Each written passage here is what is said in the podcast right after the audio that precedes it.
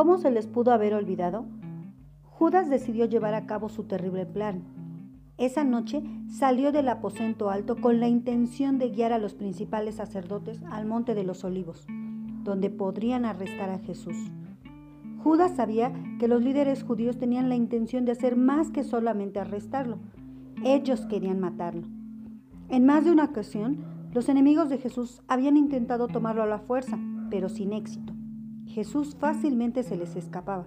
Tal vez Judas trataba de convencerse de que Jesús escaparía otra vez.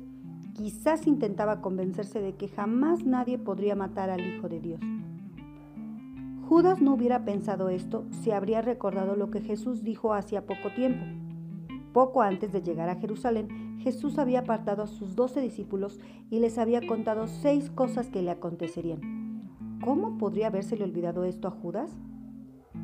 En el aposento alto, los discípulos pensaron que Jesús había enviado a, Judas a comprar algunas cosas que necesitaban, pero ¿cómo podían haberse olvidado de lo que acababa de ocurrir a la mesa? Jesús dijo que uno de los doce lo iba a traicionar. Después dijo que al que le daba el pan mojado, ese sería el traidor. ¿Sería que nadie había visto al maestro darle el pan mojado a Judas? ¿Habían olvidado ellos también las seis cosas que Jesús había dicho que les iba a acontecer? Si lo hubieran recordado, habrían pensado en su amado maestro en vez de en sí mismos. Podrían haberlo animado a él en vez de él a ellos.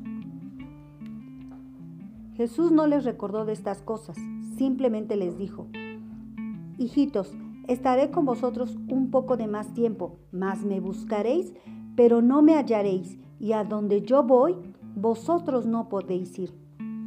Entonces Pedro le preguntó, Señor, ¿a dónde vas?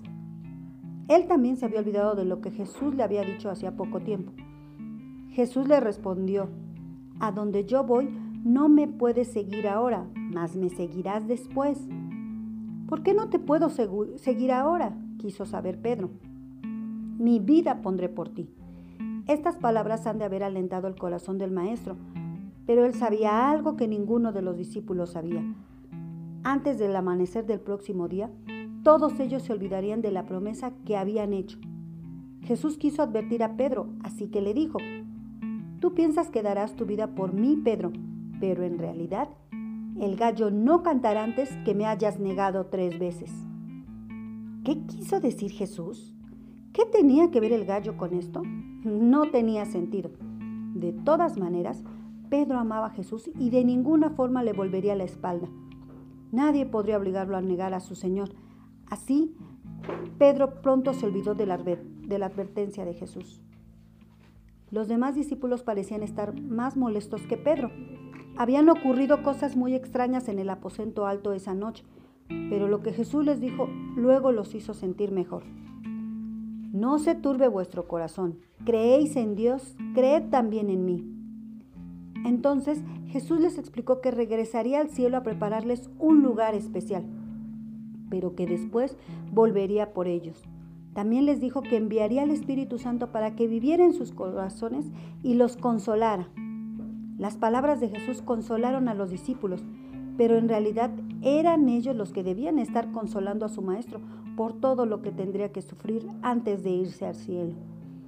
Jesús les había dicho, seré entregado a los principales sacerdotes, ellos me condenarán a muerte, luego me entregarán a los romanos y ellos me escarnecerán, me azotarán y me crucificarán. En esto debían haber estado pensando los discípulos, pero ni les pasaba por la mente nada de esto. ¿Cómo se les había olvidado tan pronto estas seis cosas?